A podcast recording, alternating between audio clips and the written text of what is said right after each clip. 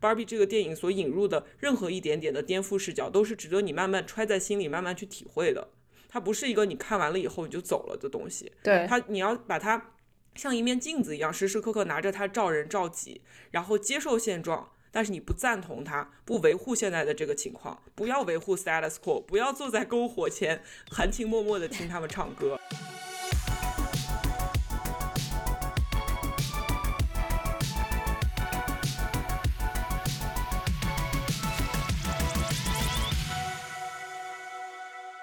畅谈荧幕中的镜像世界，治愈疲惫当代生活。欢迎收听流行文化播客《疲惫娇娃 Cyber Pink》，我是你们的疲惫芭比花匠。这期节目和我们一起聊天的还有其他几个芭比。Hi Barbie，Hi Barbie，Hi Barbie，就是我的，就我的女中音就不属于 Barbie Land，，就直接在门口。那我们今天就是要聊一部已经不需要介绍的这个夏日最热的电影啊、也是一场非常成功的庆祝。Barbie，嗯、它是由我们非常喜欢的女性主义导演 Greta Gerwig 执导，Margot Robbie 还有 Ryan Gosling 主演。影片呢讲述了一个住在 Barbie Land 的这样一个平行世界的芭比娃娃步入现实世界，并且发现自我的故事。它其实是一个以 Barbie 为中心的女性视角的英雄之旅。呃，那么这个电影在七月二十一号在北美和中国同步上映，是真的是一部史上营销最成功的这种夏日爆米花电影。它的电影预算有一点四五个亿，到了周末，它的北美的票房已经冲到了一点五五个亿，然后海外的票房有一点八二个亿，所以真的姐姐赚大了。她在过去的周末，Greta Gerwig 已经创造了一个历史。Barbie 是有史以来女性导演执导的影片当中上映首周末票房最高的电影。各位芭比来一起祝贺姐姐赚大钱！Barbie，鼓掌鼓掌撒花。Good job Barbie，撒花。对，之所以说它是一个文化现象，是因为大家在去观影的时候，这真的已经不仅仅是一个观看电影的一个体验了，而是一个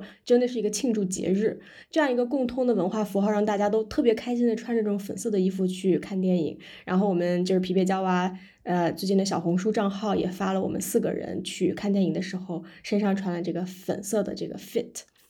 这个 那天那天很有意思，就是我穿着衣服下下了地铁，然后突然有人从背后拍我，然后我就很惊恐的回头，发现是另外一个女生，她说：“Hi Barbie，我从就是我从很远就看到你了，然后我正好找不到路，所以我就跟着你，我知道你一定是去看这部电影的。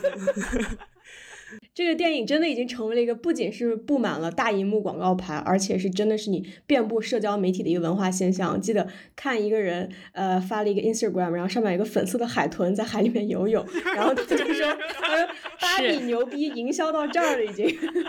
真的是的，就 Barbie 的营销有多厉害呢？就刚才说它回本嘛，其实是它整个营销的宣传又是额外的一亿美元他。合作的品牌从 头到脚，从他们溜冰的溜冰鞋、联名款的一切衣服、鞋子、包包、行李箱，然后和不同时装品牌的合作款是有从比较平价的 Zara 和 Gap 到各种奢侈品品牌，比如说 Balmain，或者是赞助了电影服装很大一部分的香奈儿。这个芭比从内到外，包括就芭比没有什么内在，但是从内到外，化妆品的，然后包括从虚拟世界到现实世界，各种芭比款的家居用品啊，包括在洛杉矶的 Malibu 海滩，当时是有 Barbie Dream House，就是它的那个梦想之家，你是可以通过 Airbnb 去预定并且住在里面的。然后呢，就是演 Barbie 和 Ken 的两位演员，当时也有给网络交友 App Bumble 提供这种约会的小贴士，甚至你去谷歌搜索和 Barbie 相电影相关的关键词，你的页面上都会掉下来粉色闪闪的星星，就你整个世界就粉了，你知道吗？是的嗯，然后尤其是说到服装，，Barbie 在全世界的范围内宣传，当时 Margot Robbie 演员本人的每一套装扮，其实很多都是她的那个造型师 Andrew Mucamo 根据历史上不同真实的 Barbie 的装扮而找的那些服装，所以真的是整一个声势浩大。对不过呢，这里需要点出的一点是，由于这个演员工会的罢工，所以 Barbie 是在伦敦首映之后，所有的剧组成员就没有再出席任何电影宣传相关的活动了。支持罢工。对，支持罢工。但是导演 Greta Gerwig 还是可以以导演的身份来出现在一些场合，因为导演工会没有罢工。对，虽然我们没有讨论演员工会的罢工，但我们讨论编辑工工会的罢工，以及这背后的各种各样的就是经济啊，然后社会啊背后的背景。然后我们在之前的这个节目里面有讨论，大家可以去找来听一听，如果好奇的话。嗯，在我们非常深入的聊剖析这部电影之前，我觉得很值得一点讲的一点就是，在这部电影真的是非常有娱乐性，很多梗都很好笑，然后整个观影体验也非常好。就像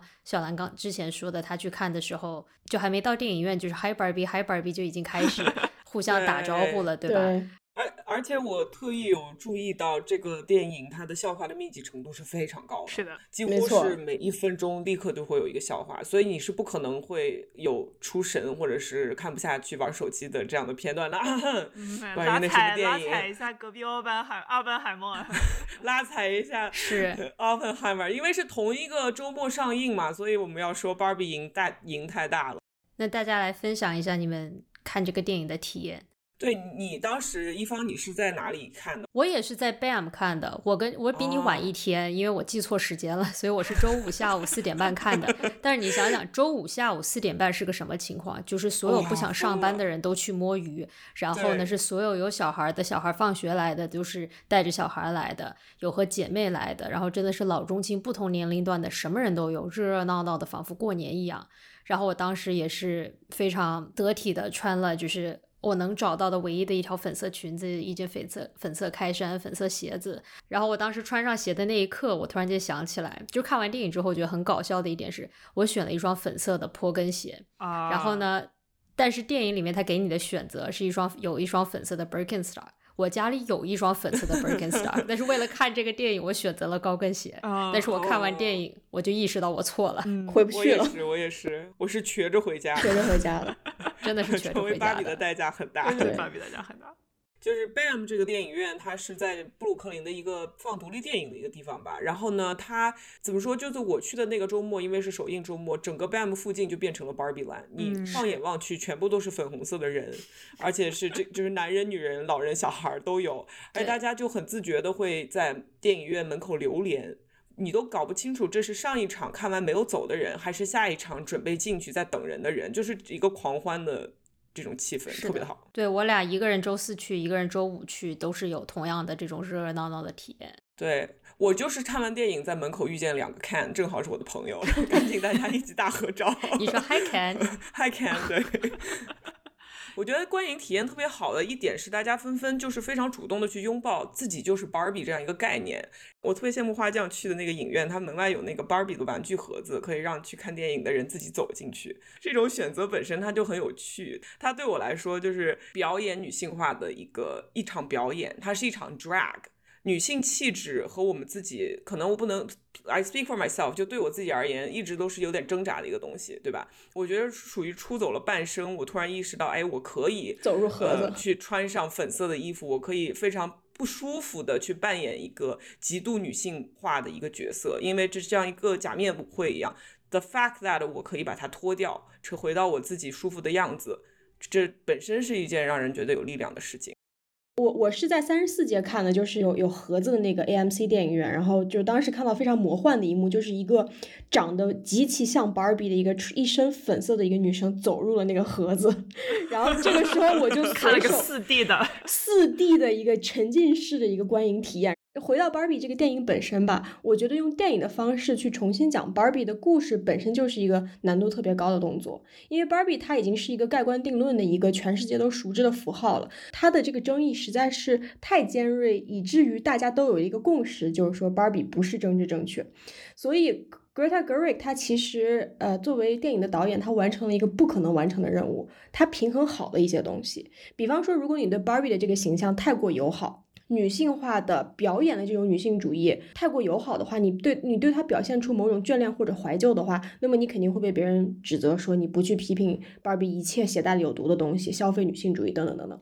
但是如果你和 Barbie 走得太远，让 Barbie 成为一个不那么 Barbie 的人，让 Barbie 成为一个激进的女性主义者，那么马你就跳不给打讨论了钱了，马跳马跳不会让你 拍对，的，马马马马跳就说不好意思，我撤资，就你就讨论这个 这个讨论的语境，对吧？你就远离了这个讨论的语境，你就你就不能再以 Barbie 为中心去展开它的各种各样的讨论了。所以 Barbie 它必然要坐实一些 Barbie 最让人诟病的特质，同时又在承认这种特质的同时，展现出非常强的反思能力。以及安插一些幽默感和娱乐性，所以 Greta Gerwig 她她这个不可能的动作就是，我既要展示一个不能再 Barbie 的 Barbie，然后我也要展示出来一个一点儿也不 Barbie 的 Barbie，所以这个不可能大动作，我们就看到这个 Greta Gerwig 在这个以四 D 四 D 完成，对。他这个电影的选角真的是非常非常的厉害，真的选的太好了。因为就是这个既是百分之百的 Barbie，又是反 Barbie 的这个度 Margot Robbie 拿捏的特别特别的好，她对于具玩具和人之间的这个度量的把握，就包括这每一步的，她从玩具转化成人的这个过程，每一步的颗粒度都非常非常的清晰，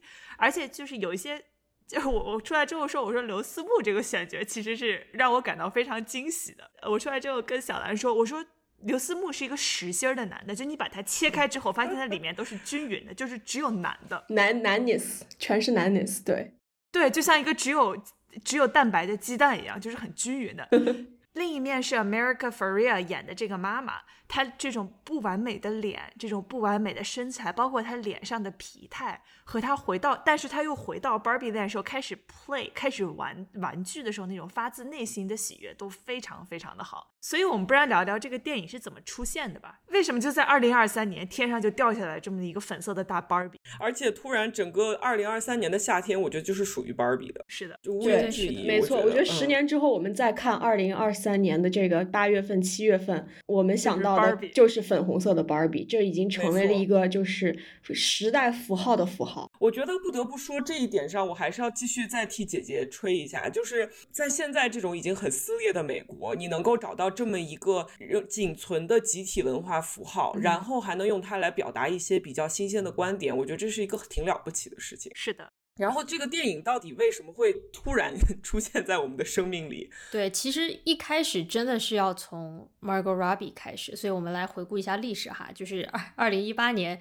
美泰就是 Mattel，也就是 Barbie 的母公司，当时来了一个新的 CEO。Yanon Kress，我不知道是不是这么念的，但是我就这么念了。然后呢，这是美泰四年内的第四个总裁，所以这个时候他们其实业绩不是特别好。对，然后呢，看到隔壁的 Toys R Us 另外一个美国的玩具公司也倒闭了，然后他同时又看着隔壁的迪士尼拿着漫威的 IP 从漫画出版变成拍电影、拍电视、研发周边，真的是吨吨吨的收钱，就觉得说，对对那你看我们有这么多玩具，我们要从一个玩具制造商转型成一个 IP 公司，这样我们也才可以赚钱。嗯，然后当时他们有的就是大量的不同年代发行的各种不同的 Barbie，所以它的一大挑战其实是如何给消费者熟悉的玩具安排一个令人信服的这种背景故事。所以这个时候，这个新的 CEO 一上任，他就说好，我要做这件事情。然后这个时候，Margot 就开始来了，Margot Robbie 她自己有一个制作公司叫 Lucky Chap，当时她演的那个 I Tanya 也是她自己的制作公司制作的。所以他当时就跟美泰美泰的 CEO 说：“来，咱们见个面。”然后说：“你好，我有一个制作公司，让我们来拍 Barbie 吧。你看着我，就是看着我这样，你就是把这个任务 交你给我们。看看看看你，睁开你的双眼，谁是看看 Barbie？Barbie，再看看 我对。Barbie 就是我，就是那个 meme，知道吧？就是 I am Barbie now。对，然后这个时候有了这个主意之后，Margot 再去找的 Greta Gerwig，然后她当时很担心，就是自己喜欢的、一直想要合作的这个女导演会说不，但是 Greta 说你让我跟我的搭档 Noah Baumbach 一起写剧本就行。于是呢，就这两个女的就这么拍手决定了，咱们就要拍 Barbie。然后很搞笑的是，在一个访谈里面，Noah Baumbach 后来说是啊、呃 Greta Gerwig 接下来这个活之后才告诉他的，所以回家之后，老公上班了。对，就是这个男的没有任何决定权，然后他只是被告知要要上班了。所以这个电影制作是这么开始的。然后值得点出的一点是，其实无论是 Margot 的制作公司也好，还是美泰也好，还是电影的发行商华纳兄弟也好，都没有任何人在剧本完成前看到过这个剧本。所以当时还是给了 Greta 和 b a m b a c k 挺多这种创意自由的。然后我觉得其实需要点出的一点是，《Barbie》这个电影它从想拍到问世，其实过了很长很长很长时间，中间胎死腹中了很多次，就是因为这是一个几乎不可能做好的事事情。你要去处理芭比历史的包袱，你们要处理现代人对女权主义的想法。之前他们曾经想过让 Amy Schumer 去参演演是 Barbie，、嗯我们可以想象一下，那会是一个完全不同的一个一个电影。对但后来，呃，Amy Schumer 她其实说，她后来看到剧本的时候，觉得这个剧本不不够辛辣，不够现代，所以她拒嗯绝了。这个电影它的存在既是因为美泰，又是 despite of 美泰的介入。如果不是说这个呃 Chris 这个这个 CEO 坚持要重金投资这个 IP 化玩具的这样的 strategy，不可能有今天这个电影。但是如果没有 Margot Robbie 和 Greta Gerwig 这两个已经因为自己的才华在好莱坞占据了一定的话语权，可以和美泰抗衡的这样的女性创作者，那她绝对不是我们今天看到的这个样子。因为就是 Chris 这个人，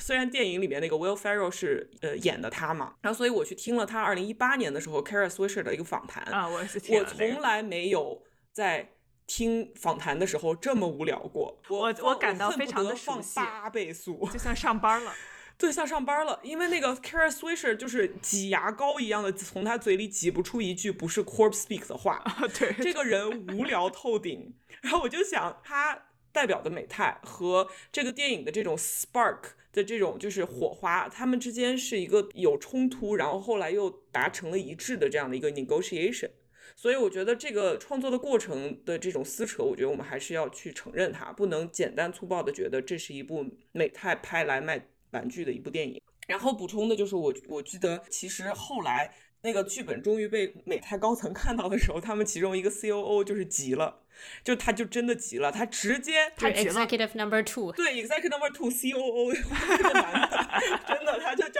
Robin 好像，然后他说他直接打了个飞的就去了伦敦片场，他觉得其中有一幕太有损公司这个品牌的形象，他就想直接只身过去阻止他们拍 英雄英雄刀下留人，刀下留人，对，哇塞，然后结果没想到去了片场以后，Margot 和 Greta 说来，我现在给你演一段啊，我把这段演给你看，然后演完了。以后这个男的就说：“哦，原来是这样，好吧，我同意了。”就是因为看剧本，你感受不到那种 nuance。对对，所以其实我觉得，就是这么抓马的事情，他们居然不仅发生了，后来还敢承认。就如果有一部关于制作这个电影的电影，我也会很愿意看。大型套娃了，大型套娃，然后让 Greta 让那个 Saoirse Ronan 来演 Greta Gerwig。对，就让那个长得很像 Margot Robbie 的那个女的演 Margot Robbie。对对对对。然后同时那个女的演是一个 Barbie。大型套娃，大型套娃。所以我们觉得我们可以等一下，一个人都 share 一下自己最喜欢的一个电影情节。就我我一开始开场，我一看到那个 Barbie Land，我整个人就觉得一个大牛逼。因为在电影开始之前，我看了无数的预告，看了无数这种片场流出来的花絮照，然后看到他们穿着那个荧光色的这个粉色的鞋，还有这个荧光色的衣服，然后在 Santa Monica 滑滑轮，我就在想说，这个电影到底是怎么被演出来的？而且我也非常好奇，Greta Gerwig 她如何去演绎 Barbie Land 这样一个呃独立于我们现实的这个 Barbie 的平行世界。但是当直到我看到真的是又真实又虚假，而且不符合任何物理规则的这个 Barbie Land，我才体会到 Greta Gerwig 在一个访谈中说的真实的虚构，就是一切都是虚假的，但是它是真正儿八经的真正的虚假。它天是画上去的，对，它天就是那么画上去的，但是。它你是能碰得到那个那个天的，它是有触感的。那个是浪，你也是能撞死你的。浪是你直接，浪是你可以直接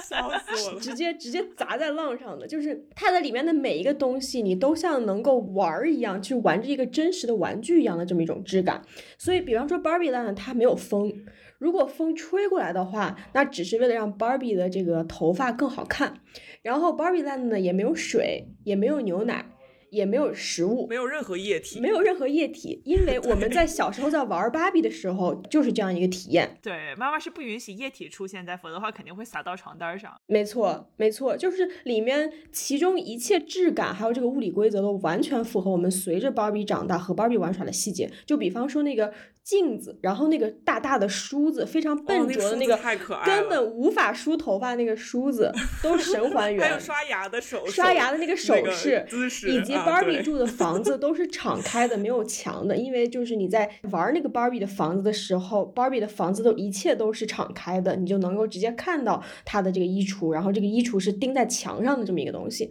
所以 Barbie Land 的一切东西好像都能被立刻被我们触碰到，被我们玩到，好像是真的 Greta Gerwig 把一个小。女孩在跟芭比玩的时候的非常天真的、非常一元的、非常充满幻想的这个场景表达出来了。你别说小女孩了，我看到这个我都想，我都想要，好想玩。是，就这个预算就花在这儿了，你知道吧？里面所有东西，你感觉伸手进去可以把它拿出来。嗯，对，我也特别喜欢 Barbie Land，我尤其喜欢 Barbie Land Land 里面每个女性她的美貌都是不需要质疑的，而且也不是什么事儿。就是当所有人都这么美的时候，你就不会有那种镜头从她的大腿照到她的胸，再照下来。就是大家就是 Hi Barbie，我们就是这么美好。对，而且他们美的也很实心儿。对对对对，美的也很实心儿。对对对。然后我其实特别特别喜欢的一点，就是当这种真实的虚假和真实的真实触碰的那个瞬间，就是当 Barbie 躺在车站第一次见到那个老妇人坐在那儿等车的时候，那一幕我其实是后来才琢磨明白的，这是 Barbie 第一次见到。和她不同年龄的女性。嗯，对，她从来没有见过老人，因为 Barbie Land 里面不存在就是 aging，不存在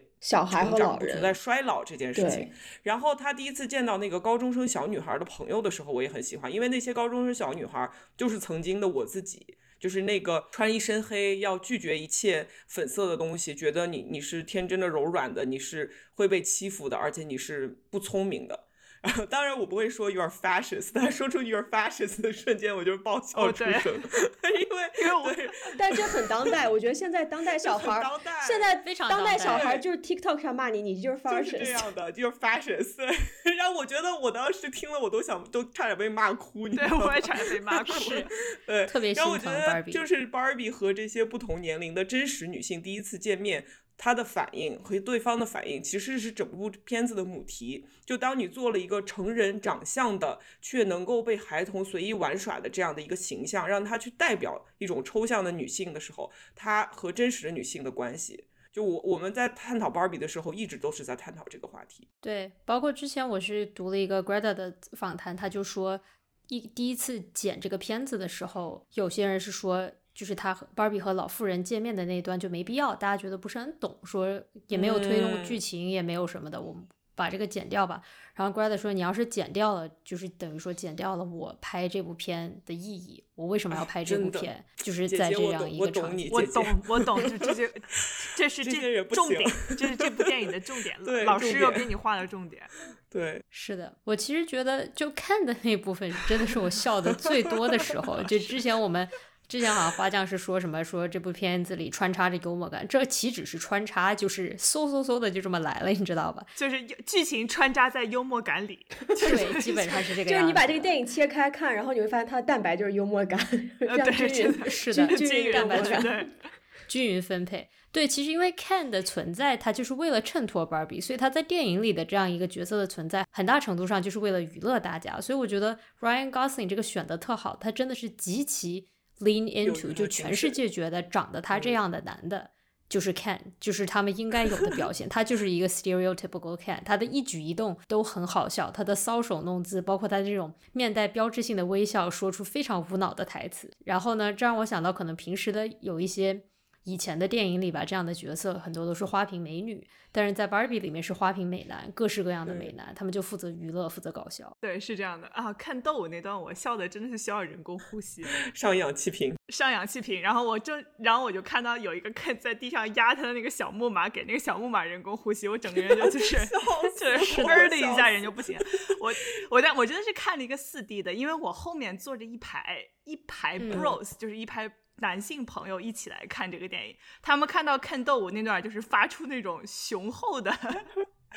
爆笑，然后我这个整个感觉就是一个非常环绕立体声。我觉得他笑点的密集是那种让你感觉到这是有一大群很有才华的、很好笑的人在疯狂输出，就是 Greta Gerwig 说 “Go to town”，就是你就现在你就整，所以就整大活儿整大活儿。我觉得我以后上流媒体我会一帧一帧的看，他那个天上的慢镜头救生圈在飞，还有包括就刘思慕是，你知道你小时候玩的时候两个人打。的时候，其实你是要定一个角色更厉害，一个角色不厉害，然后厉害的角色可以砰一下把另一个人撞飞。所以刘思慕是可以用胸口 嗷的一下就把对方撞飞都不需要接触就飞了。对，一不需要接触，或者是 Ryan Gosling 把那个衣服大脑一脱，然后直接嗯旁边的人就、就被弹开了，就这件事情特别特别的好笑。包括 Ryan Gosling 的演技，他每一句台词都要给自己的肌肉找角度，哎，杨洋说点我呢，他的而且他的肌他是每一块肌肉都在找角度，就有一个部分他找角度找太狠了，胸肌还弹了一下。真的非常是敬业。对他们打架那一段真的太好了，而且那一段非常 PG thirteen。我看到那一段的时候，我就理解为什么这个电影 PG thirteen 了，它没有任何让你觉得是真实的暴力的感觉，从头到尾。对，没错，嗯我觉得看他的这个处境非常有意思，因为看在 Barbie Land 的处境，其实他讲述了一个女性想象中的一个理想世界，就是男的他不是不存在，他也在那儿，但是他们存不存在和我们也没啥关系。就比方说他 Ken 去找 Barbie 说，我今天能不能去你家？Barbie 说啊，为什么你要去我家？就不用啊，就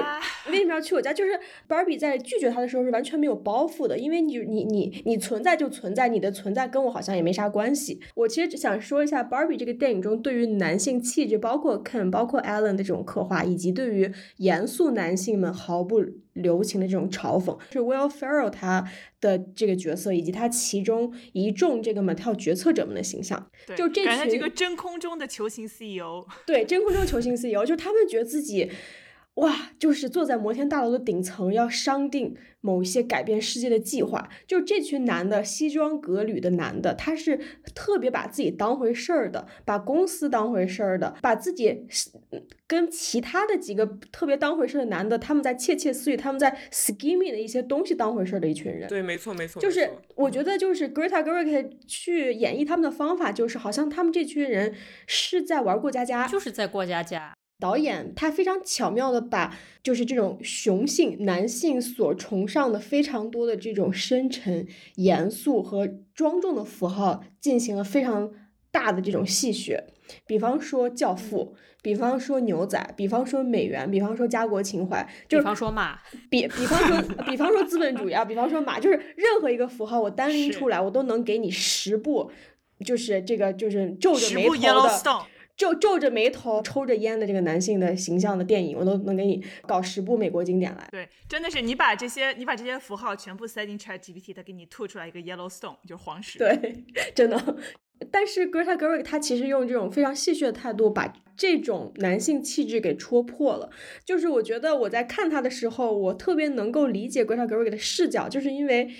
我有的时候也看到好多男的在表演生活、表演认真、表演这个男性气质，只不过就是我们从来没有把它点破过。但是 Greta Gerwig 她把这种可笑感毫不留情的拿拿出来了。就是我觉得在 Barbie 这个故事当中，有好几层关于这种女性气质表演的嵌套和男性气质表演的嵌套。那其中的我觉得一个非常有意思的嵌套就是这个男性气质的表演和权力的表演。那么这层表演虽然不在 Barbie Land 不在这么一个极其虚构的世界，是在真实世界，但是它所表现出来的这种戏剧性和荒谬性，其实是比是比 Barbie Land 要更加荒谬的。我觉得 Alan 还是可以值得一提的，就他这个玩具本身，就是我们在看电影的过程中会发现 Alan 是一个局外者，对吧？你就是 There's Barbie and Ken，尤其是一开始是 Barbie 和 Ken，然后 and then there's just Alan，他就在那儿，他就是经常出现在背景里说，哎你好。然后呢，他找的那个演员 Michael Cera 也是，感觉他从小到大的演的这些角色都是就是个 Alan，Alan，就是一个非常社交上非常尴尬的这么一个 Alan。但我后来其实意识到，其实他 Greta Gerwig 他可能想通过 Alan 表达的是，他是 Barbie Land 的 resident gay，就是他是他们的嗯。gay 蜜，他就是困在这么一个在所有人都是 Barbie 和 Ken 的情况下，他就只是 Alan。因为你想想，Alan 在被设计出来的时候说他是 Ken 的朋友，Ken 穿的所有衣服 Alan 也都穿得上，但是 Alan 同时又跟 Barbie 和 Ken 是没有什么关系的，所以他其实嗯 Alan 这样一个角色，就是尤其是在 Barbie 这部电影里面非常二元化的这种性别体系中，他的出现其实挺令人耳目一新的。Alan 是否在这个电影里面被暗示是 gay 这一点还有待商榷，因为嗯这个电影它对于每一个玩具的历史的设计都是遵守这个这个玩具公司自己一直以来的设定的。比如说像 Midge 还有 Skipper 这两个玩具都是芭比家庭里面的一员，就芭比的朋友和家人中的一员，而 Alan 也是其中一个。而在这个历史上，他是呃 Midge 的未婚夫，他后来哦是和 Midge 呃是在一起的。嗯，所以他并不是 gay，官方的人设不是。因为我知道这个背景，所以我去看的时候，我就没有往这方面想过。我就觉得他是一个被 code 成并不是很接受传统男性气质的一个男性，他仍然可能是这个非常二元化的异性恋的世界的一员，但他仍然感觉到格格不入。是的，Barbie 这个电影中虽然对男性气质有调侃，但我觉得其实他对男性本身其实挺温柔的，因为他对看非常的温柔。看在这个电影里面起到了一个非常至关重要的角色，就是他是一个桥梁，就是他是一双全新的眼睛。就对父权制对于我们来讲，就像呼吸一样的自然，所以你都不会去想它。但是看是一个从来没有了解过父权制的男人，所以他其实只是生理性别，他认同自己是一个男人，但是他不知道父权制下的男人是什么样的一个概念。所以通过他的眼睛来解构这一切，我们非常习以为常的荒谬，我觉得这简直就是一个性别研究教授梦寐以求的思想实验。然后他被 Greta 放在了大荧幕上，用一种非常有娱乐方式的、有娱乐性的方式来演给你看，就是看他第一次到这现实世界中，他意识到 Holy shit，就是原来我们才是世界的主导的时候，当时他的那个反应非常的自然，就是他很窃喜，然后也很半推半就，就是就就觉得。妈呀，就是翻身翻身做主人了，然后原来原来世界是这样的，对，赶紧 借点书来看，赶紧来给我看看，就是就是父权主义 A B C 到底是什么？赶紧抱着他都没有看，然后我就觉得这其实是这这是另外一重的思想实验，就是我曾经也想过，如果真的一切掉了个个，那是我想要的世界吗？就如果我一觉醒来，突然发现 Women rule the world，我们是一切的主导者，那我也会被这种唾手可得的特权而冲昏头脑。不愿意放弃到手的权利，以至于慢慢的去构建一套神话来正当化我所拥有的这种权利嘛？就是我其实不知道这个答案，然后这个电影也没有真的就是去说用说教的方式告诉我们正确的答案是什么。但是如果你顺着看的眼光和顺着他的这个线去做这个思想实验的话，可以帮你想清楚一些事情。我觉得这才是这个角色最大的颠覆性所在。嗯，然后。我感觉就是我在第三个 act 的时候有点不，我第一反应是说手下的不够狠，对手下的不够狠，对，就是电影里面的看说啊，我其实并不是很想统治一切，我意识到父权制不是关于马的以后，我就我就失去了兴趣，然后就然后他又回到了芭比的怀抱，说我们可以做好朋友嘛。然后我虽然觉得很好笑，但是我内心那个拥有着三十多年。真实女性生活经验的那个很苦涩、很气愤的自己在大喊：“男人不会这样做的，就是真正的男人根本不会这样，他们会砸碎这些粉色的家具，一把火烧了那些精美的衣服，占山为王，然后用所谓生理学上的强壮为理由去奴役芭比。”这是我当时看到的时候，我内心一个很阴暗的角落，我想的就是这个。但是过了两天，我觉得我才琢磨过来，这个电影对看温柔，因为看不是一个有真实生活经验的男人，他他是第二性。芭比的世界里，女性是第一性，她是一个作为第二性长大的人，长大的娃。然后，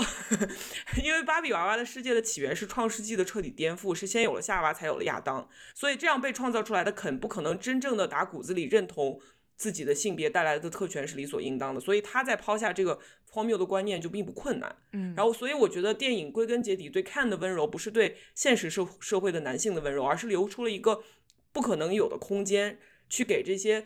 如果没有被父权制搞坏脑子的男人，他们是什么样子的？那如果你能想象这样的未来，也就是能够想象我们共同期待的一个未来。其实我突然觉得，就是导演对于不仅是 Ken 非常温柔，他其实甚至对于 Will Ferrell 他所代表的这群男人也非常温柔。他就他就是像是一个幼儿园，他就像一个幼儿园老师，然后在在看小朋友在玩自己手上这个叫做社会的玩具一样。然后他把这一幕捕捉下来了。你知道还有另外一个哪一个我非常尊重的女性说用幼儿园老师来比喻过自己吗？就是就是 Ginsburg，他当时去 argue 那些高法的案子的时候，他说的东西非常基础，他说的东西就像之后 Gloria 说的那番话一样，再往下 down down 三级，然后就有一些当时的人说你怎么说这么简单的道理，你为什么不能更更激进一点，告诉他们真实是什么样？他说因为我觉得我就像一个幼儿园老师一样。我不能苛求他们太多。如果我想要真实的改变，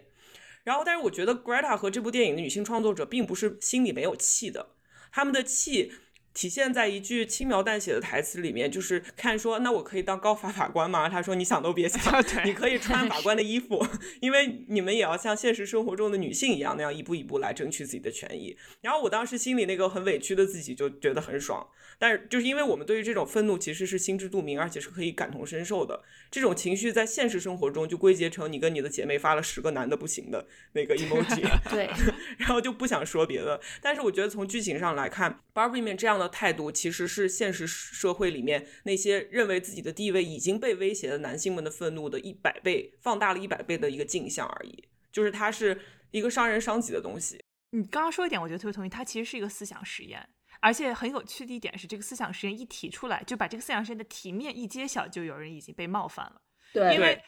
就是他的这个思想实验，就是在理想的男性世界里面，女性必须存在，因为女性的存在作为男性的附庸，是给他的男性身份来赋予最重要价值的。但在女性社会里面，男性就像刚刚你说的，他都是 Allen，就是和你井水不犯河水，Allen's just Allen，Allen's doing his thing。就这个事情很有趣，就是为什么女儿国是一个乌托邦，但男儿感男儿国末世感就突然来了？我们为什么会这么觉得？就是我我我就在想，就是在传统的男性气质叙事里面，男性是有权利，同时他也有必要去获得自我实现，但女性才是这个过程中的辅佐者，但同时也是最终的意义的赋予者。但是这对于一个男性来说，这和他自己，他作为一个人类的生命体验是不一样的，因为你是会想要追求。避免孤独，会想要被爱，那不是说我自我实现到一定程度，国家就会给我分配的一个女性来给我足够多的爱。这个事情事情不是这么干的，因为爱是需要花时间沟通，需要经营，需要改变自己，需要做很多很多很多的事情。我觉得深埋在很多当代父权运动，就是 Andrew Tate 这样的人，他们内核里面有一个深深的恐惧吧，就是父权社会的脚本里面，如果女性不选择配合他们的脚本，是一个非常非常大的危机。更何况，很多人看向自己的父母或者是父母的朋友里面那些失婚姻失败的人，就是你在小时候你的记忆最深处的那些东西，你其实心里面有一个种子，你意识到了社会告诉我们父亲是顶梁柱，但是很多母亲在没有父亲的时候，她有可能会过得更好，而且父亲没有母亲，他反而生活会坍塌，而且他还不断的在打压母亲的价值，来掩盖自己更比社会允许他承认的更需要母亲这件事情。就是小孩子对于社会的虚伪是非常非常敏感的。男权社会之所以诱人，是因为他在这种非常复杂的、充满了自我矛盾的世界里面，给了你一种假的这种正确生活指南。你就负责赚钱，负责保家引号的这个保家卫国。虽然就是去骑马，然然后爱和意义和快乐和友谊这些让你的生活真正值得生活的东西就会来找你，因为就是你是纯爷们儿，国家会给你分配这些东西。但是如果没有这种简单的指南，这些东西。都其实是非常难寻找的，甚至你需要给自己的人生赋予意义。然后这时候萨特打来从法国打来电话说这很难，但有的时候你只能这样做。对我我我在看那一场里面，我我刚刚说到就是后面有一排 dude，然后他们笑的非常非常的，我觉得他们笑的很释怀。嗯，电影就很神奇，你在一个空同样一个空间里面，你看着同样的东西，你感受着同样的东西。我那个时候我。似乎感觉到我是理解他们的，因为你从这种有毒的男性气质的囚笼里走出来，是能感受到自由的，是很多人自我实现的开始。你没有必要等到战友死在你怀里，你把他轰走，然后大家一起跳一股 I'm just can，你才能开始构建平等的男性友谊，离开这种 energy，找到自我，你才能就是离开了这种 canism 的人，其实是才是能够对这部电影笑得出来的人。对对对，而且我相信，就是女权主义作为一种愿景，它其实归根结底是一种打破性别带来的权力结构，去关注人本身价值的事情。我相信这种愿景对于很多男性来说都是有很强烈的吸引力的。是的，是的，而且我那我觉得，其实那些离开了 canism 的人可以笑得出来，而那些没有离开 canism 的人会非常恐惧，因为对于这样子一些还希望。社会能够给你一个简单的生活指南的男性来说，被女性嘲笑是很可怕的事情。对，而且女性意识到我们不需要玩你这个游戏，是最大最大的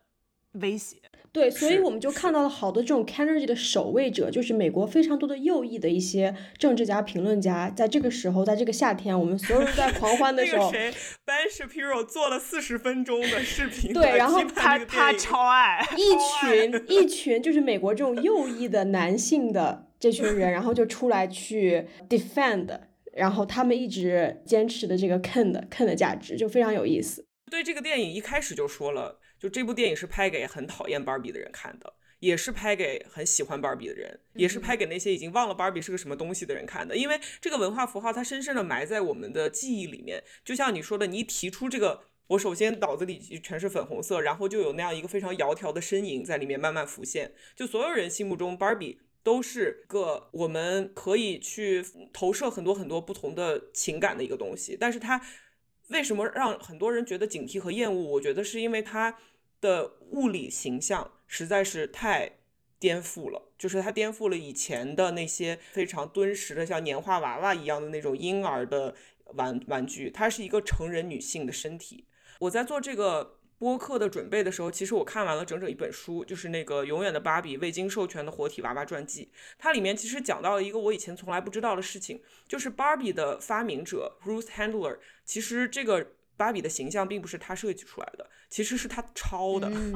就因为他抄的这件事情之后，他还去打过官司。虽然他的母亲是 Ruth Handler，是一个彻头彻尾的美国人，但是他的形象是德国的一个形象。而且他其实这个形象是一个有一个非常见不得光的一个 origin story，和女性独立毫无关系。可以说，这个 doll 的形象是他的本全名字叫 Lily，她是一个德国的成年男性的玩物，它根本不是给小孩玩的，它是一个那种就是你会买来送给兄弟，然后说嘿嘿，你看你这个是你是一个很色色的人，你就把这个色色的东西放在你的车上，然后大家看到就会嘲笑你，它是这样的一个东西。所以，而且 Lily 这个形象也很有意思，因为她是一个雅利安的理想女人，她是一个很德国的人，她的德国 ness 就是她的性感的来源。对，她是白金色的头发，精灵的鼻子。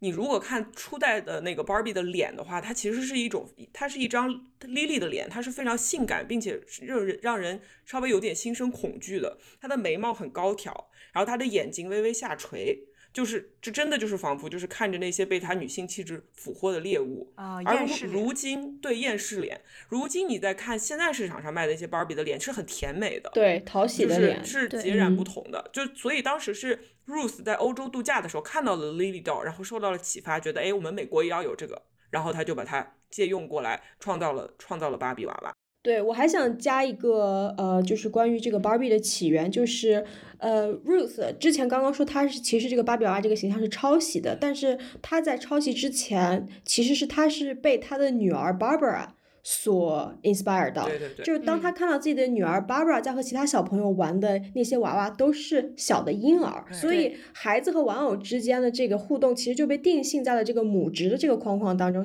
小女孩就是一定要演妈妈这件事情，其实就意味着说。未来的出路的多样性是不存在的，甚至在想象中，甚至在游玩当中，甚至是在过家家当中都是不存在的。但是有一天，Barbara 在和一些小朋友们玩另外一个游戏，这个游戏是他们用纸糊出了一个成年女性的娃娃。然后呢，他们小朋友们就在聊说，哎，这个娃娃穿上了呃这个衣服，他以后就是一个呃，他以后就是一个宇航员。然后娃娃穿上另外一个衣服，他以后就是一个律师。就是这群小女孩在想象一个成年的娃娃未来的职业。这一幕其实就被 Rose 所捕捉到了。对对对对对。所以她想设计出来一个非常典型的女性的形象，能够让小女孩们在这个成年女性的身上投射出一个理想化的自我，就是一个拥有工作的，不是母亲的，不是别人妻子的一个女性。我觉得就是虽然说 Lily 是她这个物理形象的来源，但是真正给她了这个 breath of life，让这个物体有了全新的生命和性格的人，确实还是 Ruth。对，她自己虽然是很有意思的是，她其实是一个波兰。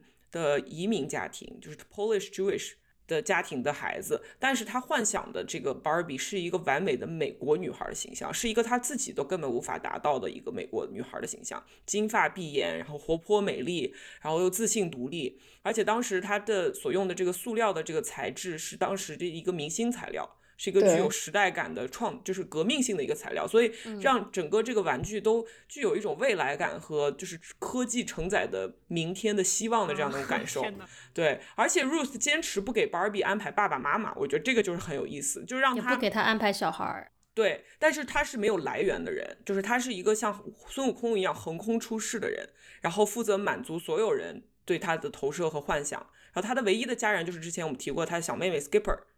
然后他不会结婚，不会生育，穿上婚纱的那一天就是 Barbie 的死期，就是 Barbie 是不可以结婚的。大家其实美泰是不想做看的，但是因为有太多太多人觉得啊，Barbie 必须要有个男朋友，Barbie 的男朋友在哪里，所以他们就做了个看。但是有后来又有人说，那他们什么时候结婚，什么时候生孩子？然后 Ruth 就说，就是停停，就是 我我绝对不会让他生孩子的。所以我觉得从这个角度上来说，Ruth 其实创造出来了一个完全超越现实女人的符号。Barbie 是一个是性感性感的生育的符号，但是她永远不会怀孕，她永远不会成为为了后代而放弃自己的自由，也不会成为时代牺牲品的一个永恒的女人。就从这一点上来说，我觉得其实 Barbie 有点像一个罗夏墨迹测试，就不同的人在不同的时代、不同的情境下，会对她投射出截然相反的这种情绪。Barbie 我们现在看来非常的落后，但是在一九六零年的时候，我觉得要记得这是。避孕药第一次在美国获准销售，然后一九六二年第一次美国有一本畅销女性不婚主义的畅销书，那个时候就写出来了。然后次年芭比问世，所以这种单身女孩生活在一个和男人关系并不是很密切的、不属于任何男人的这样的一个概念，其实是很很先进的，甚至很激进的，很激进，很激进。对，但是它的激进有一个最最最最大的一个限制，我觉得之后我们可以展开来讲。但是我现在要提一嘴，就是。那个时候那一本倡导女性不婚的那个时候的不婚主义，他的意思是，你可以是一个独立、有趣、美丽的女孩，但是你一定要生活在一个物质世界里，嗯。你不要用这种所谓的知识去武装自己，你要有一种女性的智慧，你要知道如何在男性之间周旋，你要知道如何利用你的年轻和美貌去争取社会资源，以及为自己争取自由。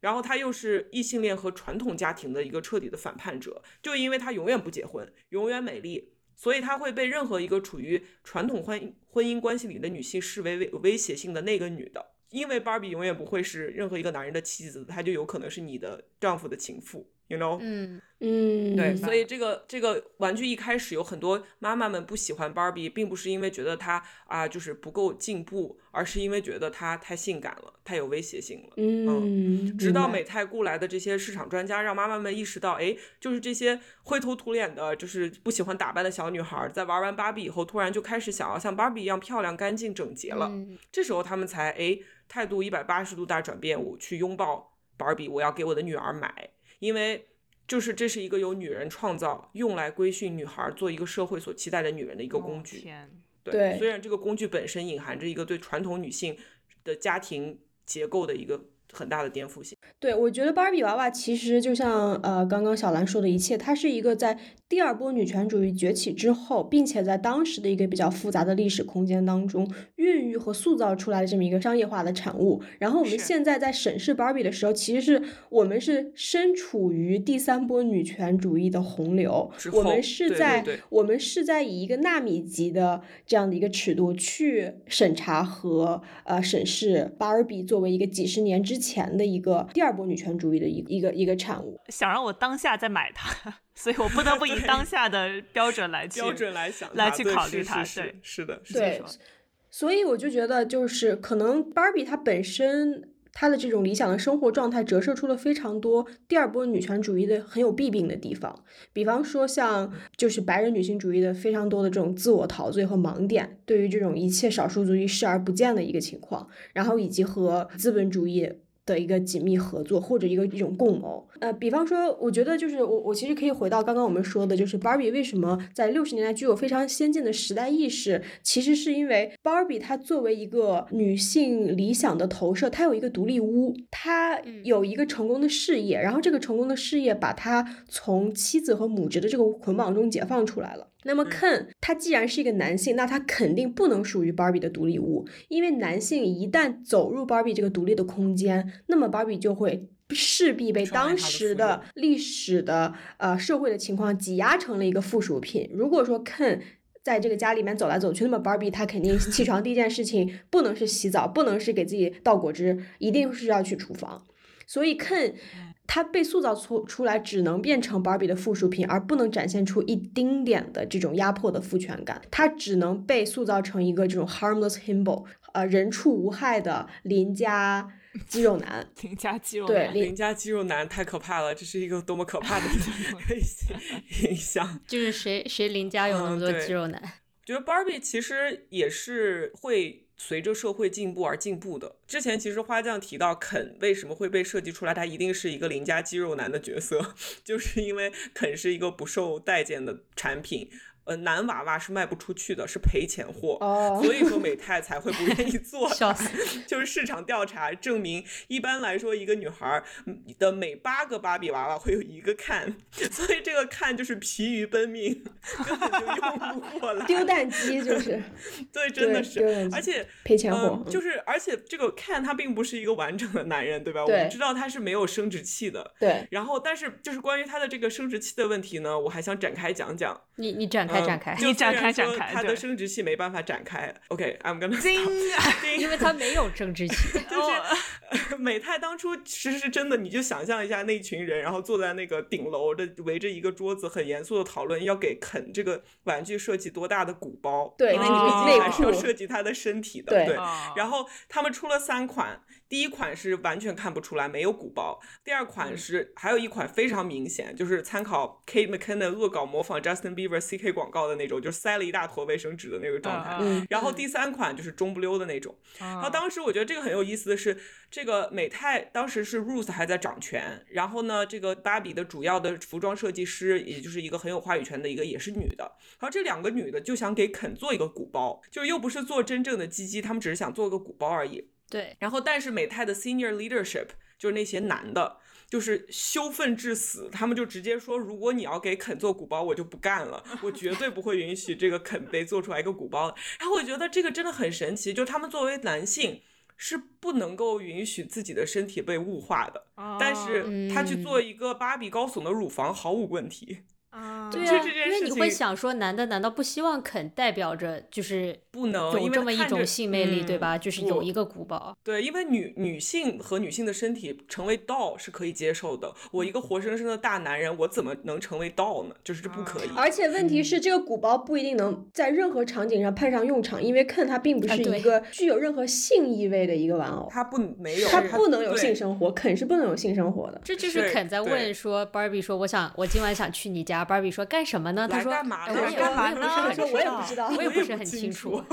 因为他不清楚，他没有这样的意识。你想要让一代又一代的妈妈们和女儿们买，你还是要去给这个产品进行更新换代的。”对，所以我们才看到，就是 Barbie 成为了宇航员，成为了总统，对吧？拥有了信用卡，可以去购物，成为了总裁。然后呢，后来的 Barbie 也开始有啊不同的身材、不同的肤色等等。但我觉得值得点出的一点就是，它这一切的 bottom line 就是这些玩具还是一个芭比娃娃，它没有年龄，它没有电影里说的这种大腿上没有橘皮组织，它非常的美。包括芭比所代表的种种的职业选择，它的这种财富独立在。他这种没有小孩，他其实背后还是有一个很清晰的信息，就是当女性被允许获得经济权利的时候，这个前提是她们必须得对自己的身体施加一种我要变美的这种权利。所以就是从历史上来看，所谓我们现在说的服美役，成为职业女性的无声的这样第二份工作，这并不是一个自由的一种力量，而是对自由的一种限制。它是女性持续受到压迫的一种协商和一种。让步，而 Barbie 其实在这一整个的过程中，一环扣一环的过程中，也是它的一部分。因为它教给年轻女孩的是，只要首先满足美的这个基本标准，我们才可以成为自己想成为的任何职业。包括你在 Barbie 电影里面，你也看得到，她的每一个被选做 Barbie 娃娃的演员，虽然是完全不同的肤色啊，完全不同的身材。对吧？是，然后完全不同的职业，但是每一个人都是非常美的。包括我之前读到一篇文章，说所有演 Barbie 的演员都是他们专门有一个美容师给他们制定了一套那种方案。由内到外说要吃哪些维生素，一周要见他几次，然后尤其是 Margot Robbie 有空的话，一周可能要见这个美容师见至少两次。然后呢，就是各种用这个精华、那个洗脸，然后是每两周做一敷一次面膜等等。但是他这个前提是只有演 Barbie 的角色的演员。才要经历这一切。我脑子里面同时出现两个声音：第一种是太过分了，第二种是连接给我一下，在哪买？真的，真的，救命啊！对，这救命啊！然后我觉得这个这一点，你们说的这点让我想到，当时 Ruth 设计出来的这个非常独立的女孩的形象，她其实是有现实根据的，因为她的美是她的自由的来源。就是当时 Ruth 真的，如果听说过“自律给你自由”这句话，就立刻变成纹身纹在自己脑门上，因为那个年代的女 人深信不疑。她知道这个社会眼睛里只能看得见 Barbie 这样的女孩，也只会给这样的女孩自由生活的权利。如果你老一些，如果你不那么美，你就必须得要去回归家庭。你只有这样，你才能在这个社会上活下去，你才能成功。所以这是一个非常令人沮丧的一个信息。但是你想想，就是 Ruth 鬼魂说，作为母亲的人就是站在这里，然后看看女，就站在原地不动，看看女儿们走了多远。然后心中，我的心中的一一个一个一个人就在喊说，我们没走多远，没走多远，而且就是还在这儿呢，就是我还能看见你呢。嗨，Barbie。对我，我我就想起来，Barbie 剧情里面有很多，比方说 Barbie 走入高院，然后大家去表演高院的一个方式就是站在一起照张相。然后芭比去芭比去领普利策奖，那么领普利策奖的方式就是照张相，然后然后照相。芭比做总统，然后然后总统坐着坐着，然后大家一定要上镜，一定要先照相再说。其实。其实我觉得就是你你如果你你真的给我做一个是思想实验，说女性如果真的是做到这一切怎么办？我其实我脑海中还是一个要上相这样一个想象，就是 就是真的没有走那么远。对，是这样的，是这样的。然后我其实觉得我们对 Barbie 的批评里面不得不说的就是一个 Barbie 对于我们真实女性 body image 的这种有害的影响，就是所有人都知道你想成为一个 Barbie 需要付出多么大的代价，然后还有很多人去做非常危险的手术去让自己的身材去接近 Barbie，但实际上就很有意思的是，我在了解下来发现 Barbie 的比例其实不是说是一个艳女情节的结果，它是服装设计学的。这个力学所造成的力，所决定的，对，力学不是这么用的。牛顿，隔壁奥本海默打来电话说：“喂，他是它是由服装构造学所决定的，啊就是你想象一下，如果我们现在穿的衣服的所有布料都是给大象那么大的人设计的，那样的布料穿在我们的身上是什么样子？啊芭比只有真人的六分之一，但是她穿的所有布料从棉到丝都是根据人的尺寸而定的，没错，所以说。你给她做衣服的时候，如果她的身材真的是像真实人类的身材等比例放小的话，那么这些衣服穿在她的腰上就会凸出来，就像一个汽车轮胎挂在她的腰上一样。所以她的腰必须得过窄，才能让在这个衣服显得匀称。所以就因为如此，其实芭比的身体并非理想现实女性的身材，她的臀和胯都非常窄，啊然后她的肩非常宽，所以这其实是一个典型的男性的身材。青年男性的这种青年男性的身材，然后而且她还有高耸的乳房，这又是一个男性所没有的东西，很多女性也没有的东西。所以很多人指出，其实芭比的身体不是男人的，也不是女人的，她是一个变装皇后的身体。啊对一下子哦，一下子恍然大悟，恍然大悟，非一模一样，真的一模一样。对，所以说其实很多变装皇后从小都深受芭比娃娃的影响，就她，而且她那种过度夸张的去表演女性的气质，她的那种很多衣服，除了变装皇后以外，没有人会可以穿得出去。对，所以她就她身上有很多和 drag 的精神不谋而合的东西。然后我记得我我看到就是 RuPaul 小的时候会收集过芭比，但他看着芭比，他又觉得这是我吗？这又不是我。就改造一下他的身体。对，改造他的身体，去去用这个来帮助自己 process 自己的 sexuality。对然后我觉得就是包括比如说很多人说她变装皇后其实是对女性的一种刻板印象，是一种侮辱，对吧？有的人会这么认为，然后另一另外一些人认为她就是因为通过这种去讽刺这种特别夸张的女性形象来颠覆这些就是性别陈规的东西。然后我觉得就是。就是 again，就是通过研究芭比娃娃，让我意识到，其实我们身上的很多人的女性气质和男性气质都是一种表演，不论不论你的嗯生理、生理性别是男还是女。没错嗯真，的是这样的。对，所以我们说 Barbie 作为一个特别醒目的这种文化符号，其实我很好奇，她在我们疲惫 Barbie 的这几个人的成长中扮演了怎样的角色。从我自己说起的话，我其实对小时候玩 Barbie 的印象不是特别深刻，因为我记得的就是主要是小学那会儿和小姐妹来家里会一起玩儿，然后呢，我的几个 Barbie 都是放在床底的透明的塑料箱子里，然后呢，没事拿出来看看。然后我其实最喜欢的部分就是给我的 Barbie 换各种衣服，然后觉得说，诶，这个头发要配这样的衣服，要配这样的鞋。然后呢，主要是做一个变装的这样一个练习吧。然后后来到了初中，就是出现了各种其他的东西，比如说哈利波特游戏啊，还有什么黄金矿工这种哦，对，小游戏黄金矿工，天呐太好玩了。对，对，然后就是我就对 Barbie 就失去了兴趣。呃，我对 Barbie 的体验是，我所有的 Barbie 最后都变成 Weird Barbies，因为，不都是这样的吗？就被扔到床底了。就是我看到那个 McKenna 演的 Weird Barbie，我立刻就笑出来了，就剧院就我一个人在笑，因为因为我就想说，就是难道大家最后的 Barbie 都不是 Weird Barbie 吗？因为因为我小时候很喜欢给 Barbie 梳头发，但是头头发会打结。然后这个头发一旦打结，这个 Barbie 就基本上它这个期限就已经截截止了。然后我就我就会想说，OK，既然这个 Barbie 头发已经不能玩了，那就破罐破摔吧。这个 Barbie 使命结束了，然后就可以随便糟蹋这个 Barbie 了。所以我最后的 Barbie 都变成这种奇形怪状的这个 McKenna，然后装在装在盒子里面。嗯，我小时候玩的 Barbie，呃，作为一个在中国大陆出生的中国小女孩，我玩的所有的 Barbie 都是呃 Margot Robbie 说的这种 stereotypical Barbie，就是符合刻板印象的 Barbie，、嗯就是对我也是是非常蓬蓬松的金发。非常长的及腰的金发，然后蓝色的眼睛，然后呃高耸的鼻子，鲜红的嘴唇，这样子的这种芭比。那其实这个芭比所它所代表的一切审美，其实在我心里面和很多这种迪士尼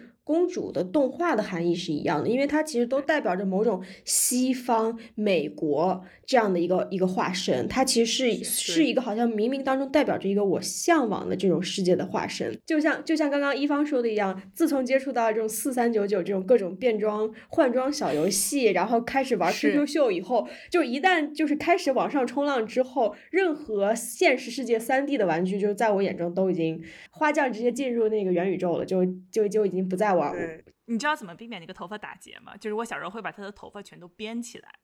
对，我就编完之后永远不会打结。你你编完之后你不把它解下来吗？解下来之后如果想然后但我还会再把它编回去。OK，但只要你编的很紧，它就不会打结。好的哦，你看我当时的解决方式是我给芭比洗头，然后洗完头以后就更完蛋了，彻底 K 因为那个化纤是不能洗的，对，彻底我创造了无数个 K mechanic，我都不知道我有我的芭比好像也从来没有被好好的收进过任何的盒子里，他们基本就是劈着叉或者头朝地，然后栽在某个墙墙角和床底下。我其实觉得在我心目中，芭比 somehow 是一个能够任我摆布的一个成年女性的这种形象，这让我感觉到了一些奇怪的力量。我不知道你们有没有曾。经一度是对这种 femininity 这种女性气质是感觉到很艳羡的，或者甚至还有一点微微的恐惧，就不是恐惧，就是说你觉得它是很令人着迷，并且充满力量的。对对，就我感觉这个可能啊，我自己自己 psychoanalyze 自己。弗洛伊德又打来电话，弗洛伊德打来电话说：“我听听你要说什么。”然后在我心目中，就是我觉得我对 Barbie 的这种艳羡来自于我有一次看到我当时可能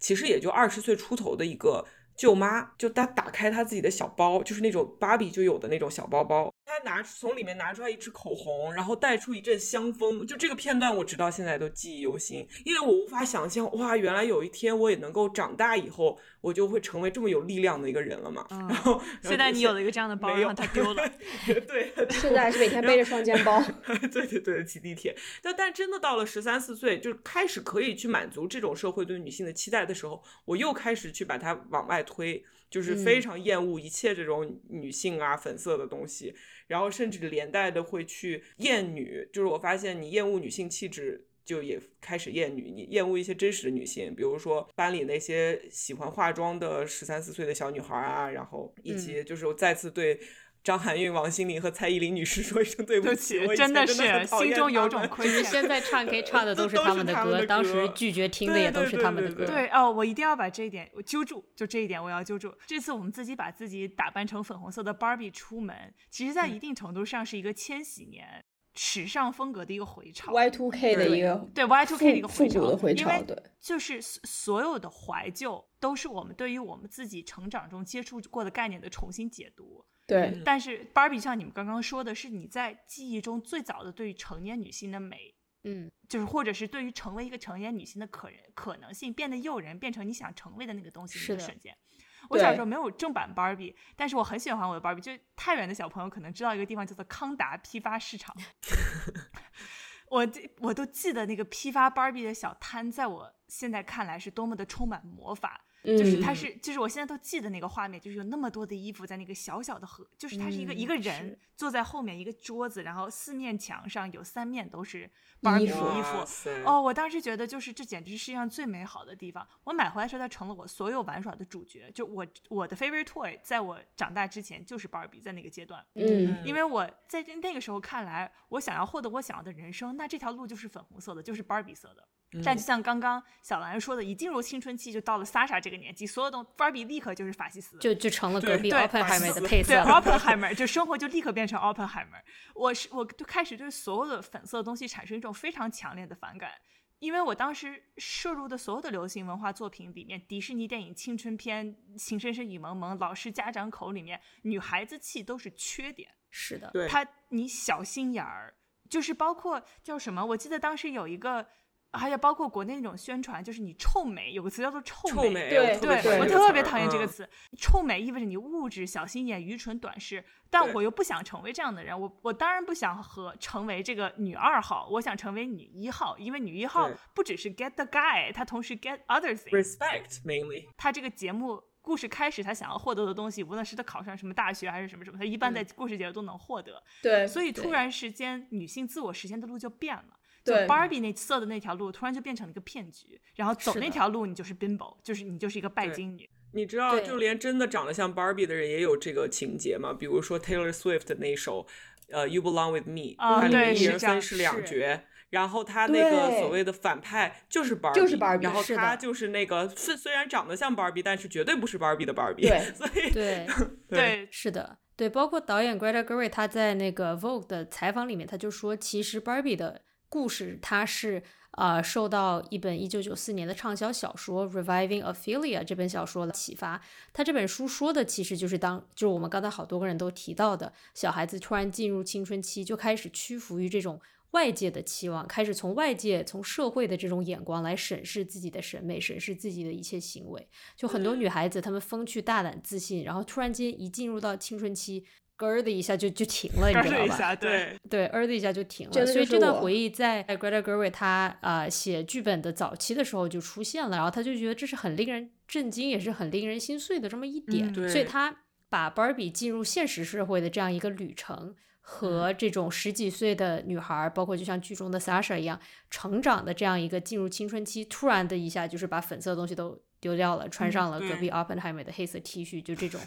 突然间的一个情况，然后突然间特别厌恶女性，觉得说哦我不够好的这么一个心态，他也是借鉴到电影里。对，对对就我觉得有的时候这个真的不能怪 Barbie，因为我们都是在停止玩芭比以后才被这个社会毒打的。是的，真的是，对，对，就是我觉得我的这个转折就是在于我原来会为我自己的 QQ 秀买红钻，然后我突然 有一天，有一天我决定不买红钻了，我要买我我给 QQ 空间买了黄钻，因为我我的 QQ 空间里面充满了我是就是青春期的我阴郁的那些日记，然后我需要把这个空间装啊扮成一个阴郁的，然后能体现出一个我成熟的我的这么一个空间，而不是、而啊不是像你说的这个太有道理对，对于我对于我来说，其实 QQ 秀就是我的 Barbie，QQ 秀就是我的哦，对，就是你突然间有一天，你不再去搞 QQ 秀，管，不再去 care 自己的 QQ 秀，全部都去搞 QQ 空间然后发火星文，然后跟朋友分享，就这这个就是这个就是转折的这个 Speak for yourself，我从来都没有过黄钻。好了，家人们懂了。好了好了，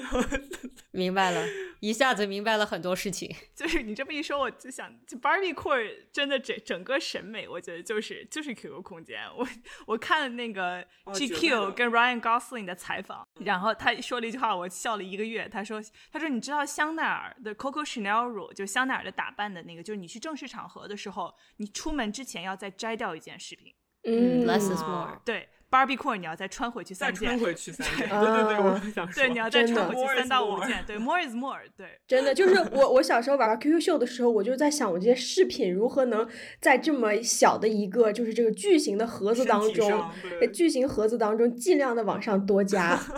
买都买了。买都买了。对，是的，因为就是这种审美的出现，就是消费主义社会爆发、媒体娱乐爆发的这几年，在整个社会一方面就经历了这种物质的极大丰，就突然的爆发和巨大的这种经济上的不平均，然后大家都在试着理解这种。物质丰沛和伴随这种丰沛的所谓的新的新兴起的这种享乐主义，所以在一定程度上，如果你从这种审美去观去反观当时的社会娱乐的话，那观赏这些 bimbo，观赏这些 Barbie 这些年轻女性，就是当时大家最大的娱乐。无论是布兰妮也好，帕里斯希尔顿也好，也是我们中文是大小 S 嗯 Twins，、他们自己个人常常是名利场里面被剥削的对象，是但是只要媒体把他们变成洋娃娃。那大家就可以把社会财富不均等的焦虑辱骂在他们身上，就发泄在他们身上。所以，我们作为那个时代长大的小孩儿，我们一方面就看着就看着媒体里面表现出女性气质的人被惩、被被辱骂、被惩罚，在一定程度上其实就是。就回到自己自身的时候，就是开始选择去恐惧或者是压抑自己女性气质的表达。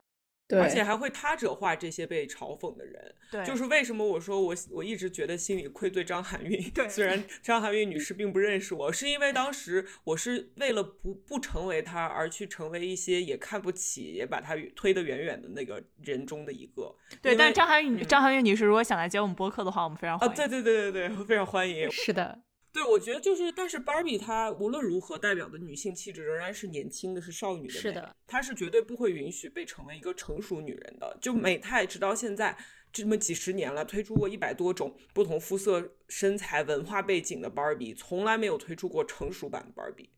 因为 Barbie 的身体虽然永远是一个 child rearing age，就永远是女性可以孕育孩子的那个年龄，但是她绝对不允许衰老。对，所以现实中那些被嘲讽。然后现在又被舆论原谅的一些女性，对，她们现在已经衰老了，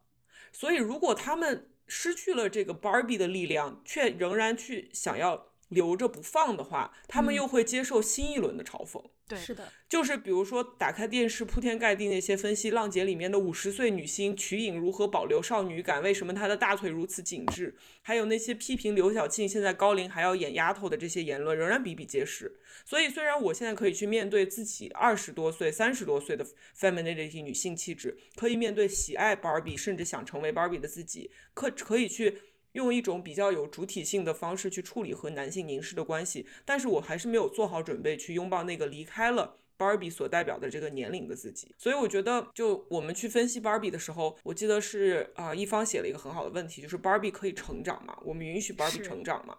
我觉得这个问题要分，就是不同的回答。就作为一个商品，它所受到公司的影响，受到市场的影响，它是可以成长的，而且它必须成长，因为它要卖货。对，所以他从来都是在该顺应时代的时候，他就顺应时代了。比如说像啊种族平权的时候，美国种族平权的时候，黑黑人芭比出现了，不是黑人的最好的朋友，而是真正的黑人芭比出现了。八十年代，当时 We Girls Can Do Anything 这样的这种。整个社会都有这样的风气的时候，芭比也出了这么这样的一个广告，然后，但是他在完全没有办法顺应时代变化的时候，他会彻底逃避，他会成为一个越来越脱离现实的，就是生活在梦里面的一个芭比。就比如说七十年代反越战的时候，他们是反战、反消费、反塑料、反对阶级化的，然后芭比是。就相当于他们是反对芭比的，嗯，所以芭比当时是选择了逃避，越来越和现实的社会脱节了。那个时候的芭比，因为她不可能反对自己，对，而且还有的时候，我觉得最有意思的都不是前面这两种情况，而是芭比想要成长，想要跟上时代的步伐，但是因为她一贯以来有很多的历史包袱，所以她被消费者拒绝了。就是一九七零年到一九七一年的时候，其实美国的女权运动获得了很大的成就。那个时候，美泰推出了一款芭比，它是它的脚踝是可以活动的，也就是说，它在历史上第一次，它的脚是可以站站稳的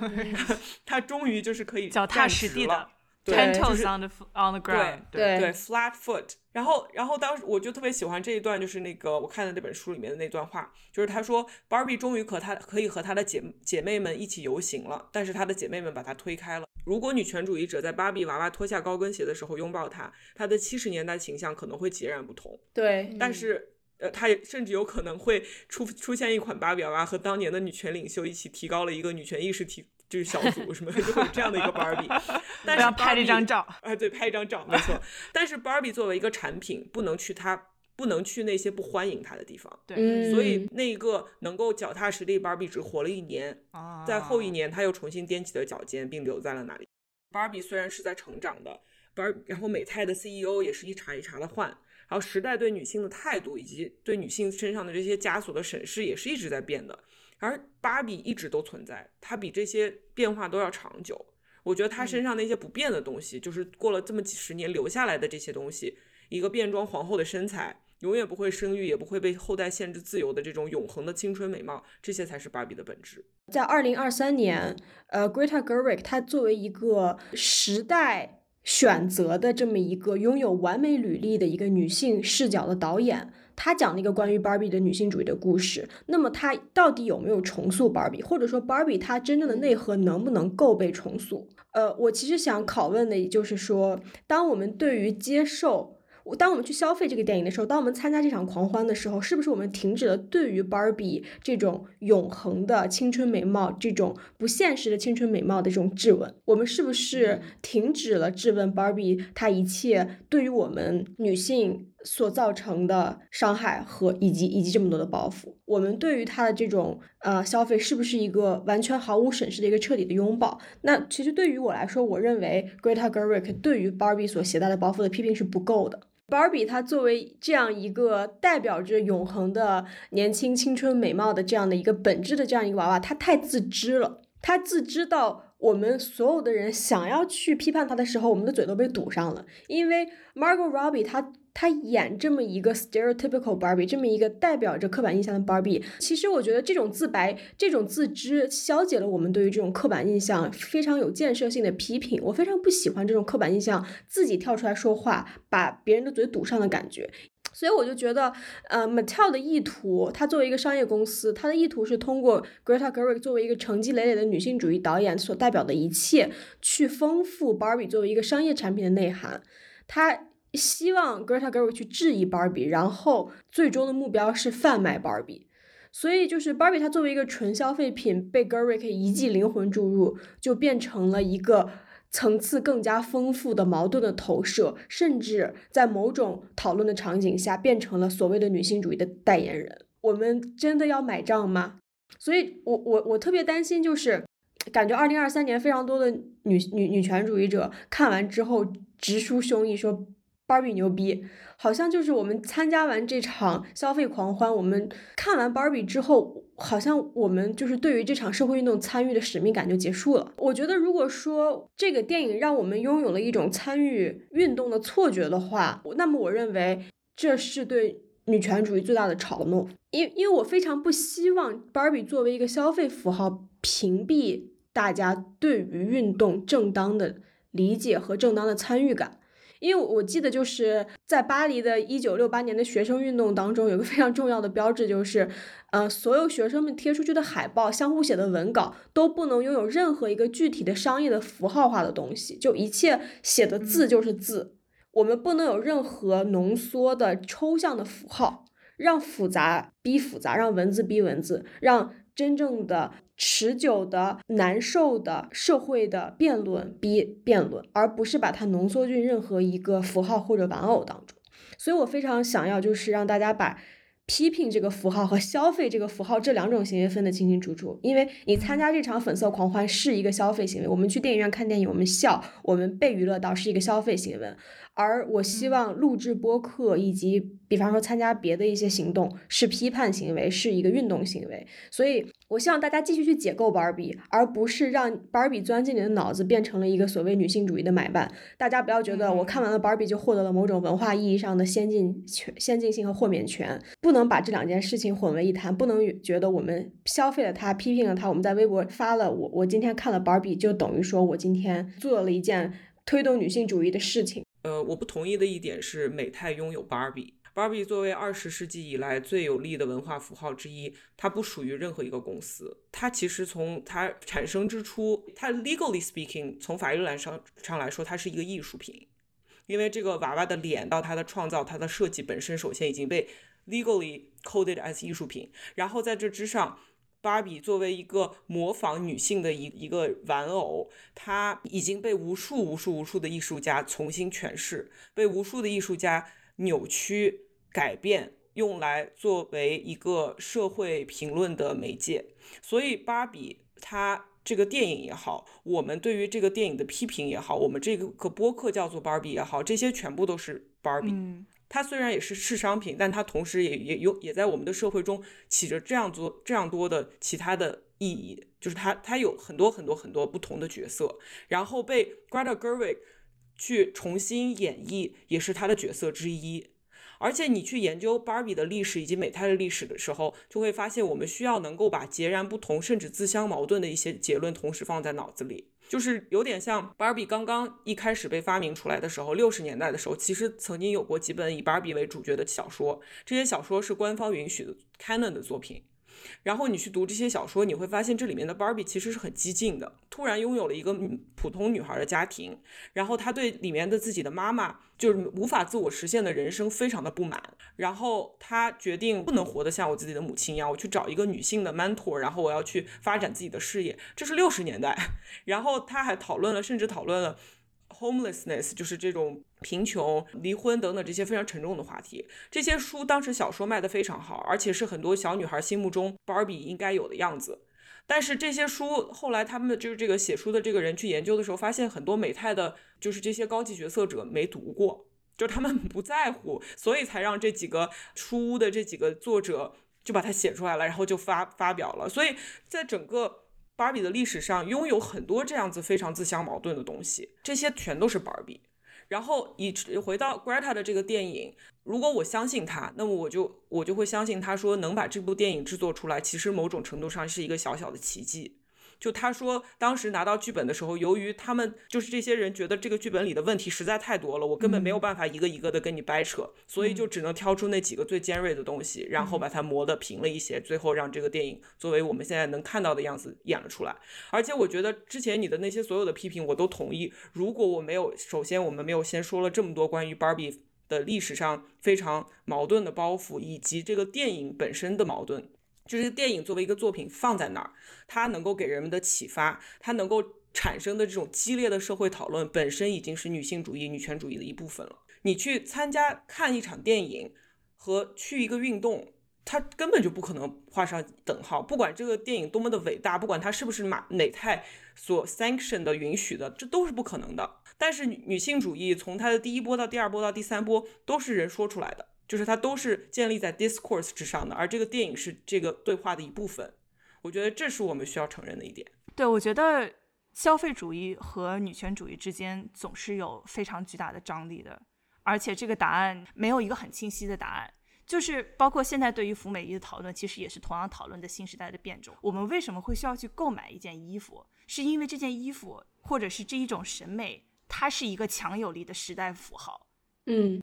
我们去购买这件衣服是一种自我表达的行为，就像回到刚刚说的，我们作为一个这一代的女性，我们成长过程中对自己的女性其实有一定的恐惧和压抑，所以在成年之后把自己变成芭比，或者是把自己打扮成什么美艳的港星啊、魔法少女啊，重新去占领这些视觉符号，去表达自己的女性气质，是一种是一种反叛，因为衣服，芭比搞清楚的一件事情就是衣服，它为什么呢？一直在这个潮流上冲浪？不像 Ken 一样会撞在这个浪上，然后被弹飞。因为衣服就是社会身份的载体，任何的社会讨论你都可以用衣服去参与讨论。你可以换各种各样的不同的不同的亮衫，是最低成本的在不同的社会身份之间切换的方式。而且我们这样的切换其实一样是游戏，一样是 play。洋娃娃是你自己，非常有趣，非常诱人。所以很多人在讨论服美役的时候，你就很难不像是一种审查，你就必须要论证这种去切换自己社会身份的喜悦是不值得的，或者是这种表达是没什么意义的，就是这种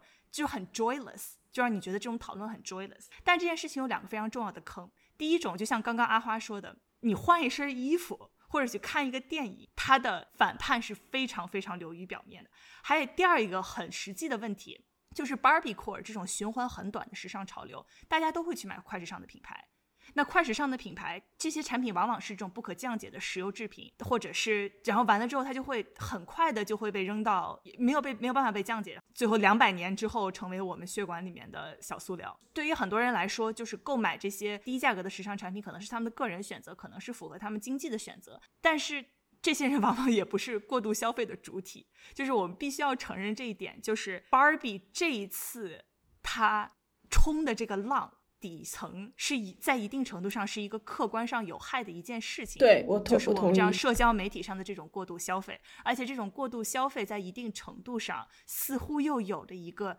女权主义的借口。对，就是这件事情是非常非常非常吊诡的。就我一方面没必须承认。他给我带来了，我自己就穿着粉色衣服出去，他给我带来了大量的多巴胺，多巴胺就夸夸往我脸上浇，我真的是非常开心，然后我真的是感受到了一种爽快和自由和自我表达。但另一方面，我确实又就是我看在街上，就是很多粉色的那种，我一看就知道它是线上买的那种塑料的衣服，我就想到有一个我很相信的说法，就是资本主义体系下不存在符合道德的消费，我们都很熟悉消费带来的各种各样的问题，而且。这种被强行刺激消费欲的感觉是很不好的。嗯，不过我想说的是，所有的消费它背后都要给你一个道德的正当性，它才会能够让你去买。然后女性主义也不是第一次被这么用，对就是说大家从头到尾给女的卖货，都是想要打着女性福祉的旗号 在卖的，对吧？然后 Barbie 的问题呢，就像之前我们大家一直在说的是，它从一开始就代表着消费给你带来自由，自律给你带来自由。只要你能满足社会给你的期待，成为一个永远美丽青春的少女，那么你就会过一个幸福女人的生活，就你能够过一个传统家庭之外的幸福生活。这是一个至今仍然有诱惑的一个事情，因为我们没有走得太远。我觉得这其实是让我在狂欢之后非常清醒又非常痛苦的一点。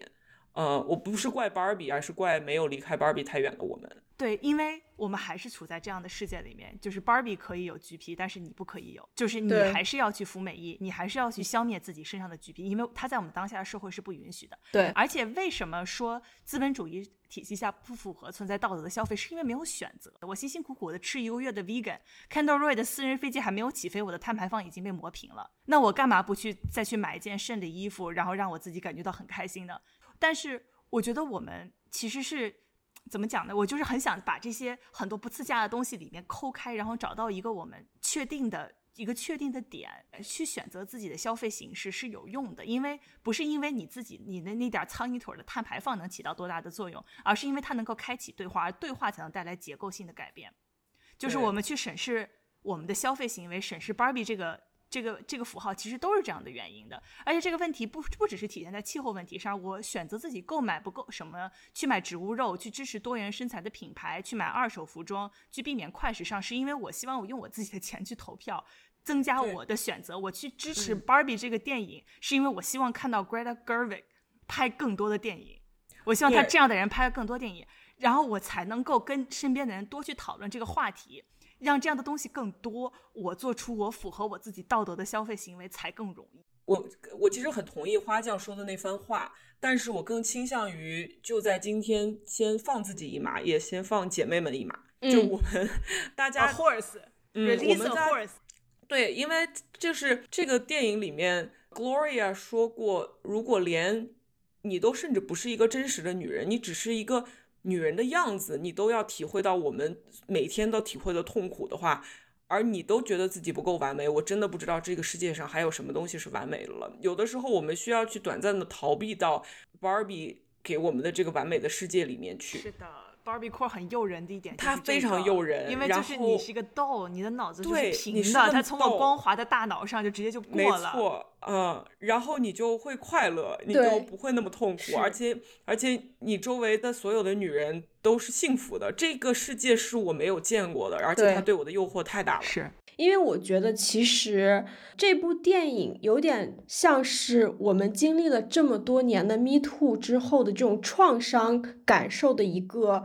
经经过了这个创伤之后，偷偷开的一个自我庆祝和自我安抚的派对。我不知道大家记不记得，我我还有一幕让我的内心非常感慨，就是，呃，当 Barbie 和 Ken 他们从 Barbie Land 第一次走入了真实的世界，也就是加州的 Santa Monica 的这个海滩以后，我们作为观众嗯其实是邀请通过 Barbie 纯真乐观的眼光去打量我们现在身处的这个现实。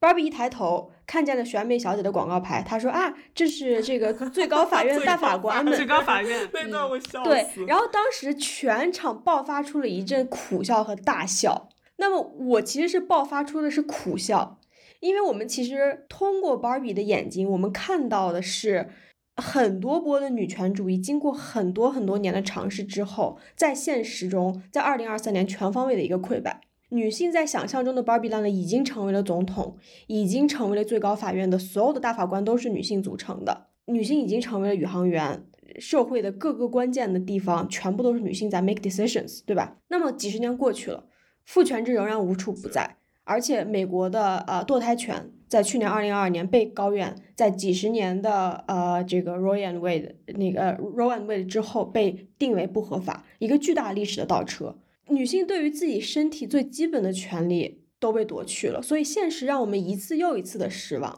我们现在身处的这种第三波女权主义，以及我们是就是坐在这里录录播课的每一个人，其实都是第三波女权主义的见证者和参与者。那么第三波女权主义的讲述和过程，它其实是很多很多，包含着很多创伤和绝望和失望的。有在 Me Too 当中女性们被集体性侵的创伤，被反复压迫的创伤，也有非常非常多第三波中我们看到的还不如很多年前的这种各种各样的 push back。有挫折，有愤恨，有伤心，有有各种各样复杂交织的现实。女性不仅没有当上总总统，而且还在斗争当中继续被蹂躏。其实这个现实已经在十三在电影当中被十三岁的 Sasha 非常清晰的讲述出来了。Sasha 那个一个白眼过去，就一一下就表明出来，就是说他们对于 Barbie 的冷冷感和厌恶，其实就证明了这一代新的小女孩，她们对于女权的这么几十年来的挫败是非常敏感而且清醒的。因为就是 Sasha 他们这帮人是不 buy in Barbie 告诉他们的各种直白的、乐观的这种一切的这种宣言，就是回到刚刚呃小兰说的放自己一马，我我其实我我我认为 Barbie 可能是我们在经历了这么多年的 Me Too 运动之后，经历这么多年的挫败之后，我们在夏天给自己开了一个 party，我们夏天给姐妹们开了一个 party。我觉得之所以会想说放自己一马，是因为我明确的感受到这个电影其实是主要是拍给女孩子们看的，主要是拍给女人看的。是因为就之前那个《Women Talking》一部很苦、很苦、很苦的片子，关于女性苦难，我没看，因为我不想再就苦到我们都没有选择去看。我真的不想看，试了三次，我坐了坐了三班飞机，硬是没看完。呃，包括看这个电影的时候，我一开始也觉得啊，芭比的结尾怎么能这样呢？它应该更好啊！就是我还沉浸在怎么这么轻易就原谅了看解决了 Barbie Land 有毒的男性气质问题的这个困惑里面。但是，之所以后来我觉得这个电影的结尾我是满意的，是因为我发现那段蒙太奇其实是很有深意的。首先，那段蒙太奇是。这个剧组的一些人，幕后人员，这些真实的女性自己的家庭的录影，嗯，所以他在一个这么大的几亿几亿的商业爆米花里面穿插了这么一段个人化的东西，其实我觉得这是还是挺有种的。首先，其次就是这段蒙太奇会让我觉得，哦，原来这个就是我的生活，就是这个电影也知道我们不是芭比，电影也知道我们永远当不了芭比。那里面出现的每一个女性，她们看着都不像芭比。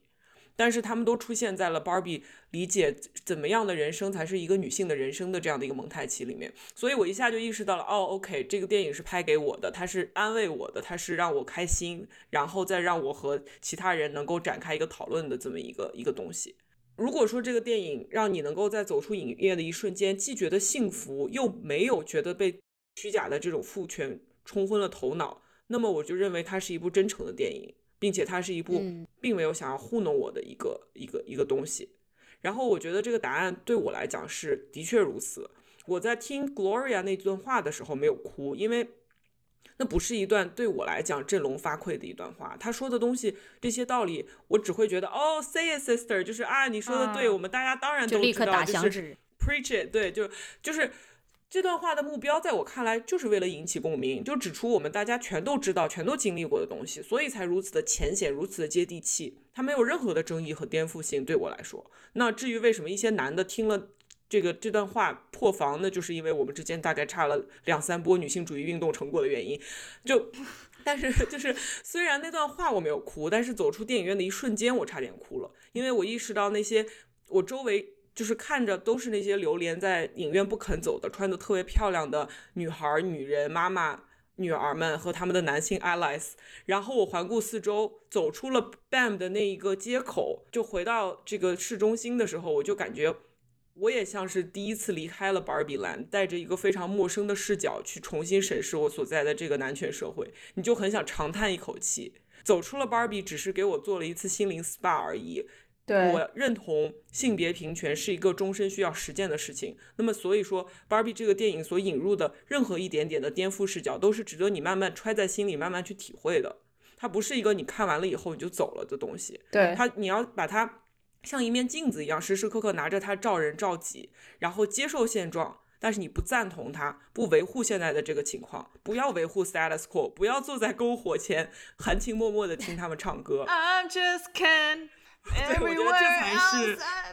，sorry，我觉得这才是这部电影的意义。我觉得这也是为什么我愿意去花钱支持它。那你能做的还有一点，就是 Gloria 说的那番话，现在大家已经纷纷都就是无论中英文都已经被截图台词截图制作成各种各样的图，分散在各大社交媒体上，也可以存来当做手机屏保，每天激励自己等等。对，但我觉得他那番话其实最就是确实是像小兰刚才说的毫无争议。然后他其实我觉得他最重要的一点就是他点清楚了当代女性的这种极度的认知失调。我们之前写大纲的时候有个问题，就是 What is modern womanhood？当代女人是一个怎么样的存在？那么我觉得 Greta 这部电影给了我们一个很好的答案。他说，就是通过 Gloria 的台词那番演讲，他说出来，其实当代女性就是一个你在不断的令别人或者自己失望，你总是觉得说我达不到社会的这种标准，我达不到自己的标准，我达不到任何其他人对我。对我设置的，或者是我脑海中幻想的这个社会对我的这种种种的标准，然后每天都是在一个达不到标准的这么一个情况下纠结，在这个夹缝里生存。所以我就觉得刚才听到大家讲的说放自己一马，放姐妹一马，对吧？其实很多时候你每天在这种夹缝中生存，这日子真真不好过。所以很多时候放自己嘛，就是 就像这部电影一样，它其实是。很多人说它浅尝即止，就是只是点到了而已。但有时候点到了，就是在承认，就是 I see you，对吧？我看见了你，我听见了你，我知道你在这儿。然后我们继续回到 Canland，然后慢慢的去 plot。之前我们群内讨论，就说觉得这个结尾怎么样？很多人说啊，那 Barbie 为什么没有去，比如说 take over 美泰啊，立刻就当美泰的总裁啊，怎么怎么样？我后来就又想到 Gloria 说的一番话，他说：“你能不能设计出一个普通 Barbie？就是普通 Barbie 可能每天就很疲惫，所以其实说白了，这个普通 Barbie 就是疲惫胶啊，就是我们立刻就是立立刻就植入挂钩这一点，一分钱没花，我们赢大了，真赢大，真的是。但确实是，那为什么不能有一个普通 Barbie，对吧？就是包括结尾，Barbie 最后决定说我要变成人，我知道。”这个世界不太好，我知道这个世界的苦难，我知道这个世界的女性过得不太好，但我还是想要成为这个世界的一部分。我想要有，我想要去看妇科医生，我想要重新夺回一个人类的这种身体，对吧？就其实为什么我们不能接受一个结局，就是 Let her be Barbie，就是我们让这个以前是代表刻板印象的 Barbie 成为一个普通世界的普通 Barbie，她每天穿着，对她有着普通女性的身体。我们希望她有普通女性的身体，她穿着普通女性会选择的平底鞋，对吧？虽然还是粉色的。然后呢，她开开心心的，就是呃，千禧一代的女性就也没没车没房吧，就别人接送吧，对吧？就是送她去看个医生。她没有驾照，因为她那个 Barbie Land 里的车是不需要开的。哦对对对，是的，她也没有驾照。对，所以就是我觉得结尾看她她回归一个普通女性，当然。电影里面的题外话也点到，就是你让 Margot Robbie 这种长得和平平 无奇是反义词的这么一个演员来演一个普通的平平无奇的 Barbie，确实不是非常有幸福，呃，确实不是不不是太能让人信服。但是我觉得这个结尾其实从某种意义上来讲也还是挺好的，就是 Barbie 最后成了疲惫胶啊。好了，我们这一期可以结束了。好的。所以就是我们，当我们回到自己的就是 Dojo Mojo Casa House 的时候，回到自己 Dojo Mojo Casa House，然后看看镜子的自己，说 OK，我今天放自己一马。对，因为就是很难啊，自洽就是很难。你作为一个当代社会的女性，我经常说，就是你早上起来到一天晚上睡觉，你一般要，如果你真正去审视自己的生活的话，可能会有一万个涉及到道德问题的决策，然后其中可能有五个是有清晰的答案的，它没有那么多的清晰的答案可以让我们生活的，都是像。里面的那段独白一样，就全是就是一个 mess。呃，我们我觉得我们没有办法做到自洽，就像 Greta 一样，他他又要卖货，又要拍一个电影，他又要忠于自己，他还要做他自己。对，但是至少可以做到坦诚。就是我觉得这部电影给我最大的感觉，就是 Greta 真的是非常非常非常的坦诚。就无论一个人有多少的，就是这种有多少的历史，Barbie 也好，Mattel 也好，我们自己也好，都是。都是毒奶喂大的狼崽，我们不用假装我们不是在同一个社会成社会环境下活下来的，生活下来，我们都有这样的观点，我们只能去寄希望于坦诚。就因为我觉得最后这个结尾，如果为什么我我其实还是蛮喜欢的，因为他就让你感到有希望吧。如果一个人很真诚的话，你就可以继续继续望于他的成长。嗯，特别是我觉得你这个说的让我想到，我在走出电影院的时候，我看到两个女孩子往里走，然后我真的是听到其中一个人非常兴致勃勃的、充满希望的跟另外一个女孩说：“Greta will never let us down。”然后我当时那一个瞬间，哇，我真的就是 In Greta we believe, in Greta we trust。我真的 Greta we trust。对，In Greta we trust。对，Greta 奥斯卡，Greta 走花路，支持走花路罢工，祝贺姐姐，支持姐姐赚大钱，支持姐姐赚大钱，罢工们。支持继续编辑罢工。好的，好的，这期就这样结束好，拜拜拜拜拜拜 Barbies。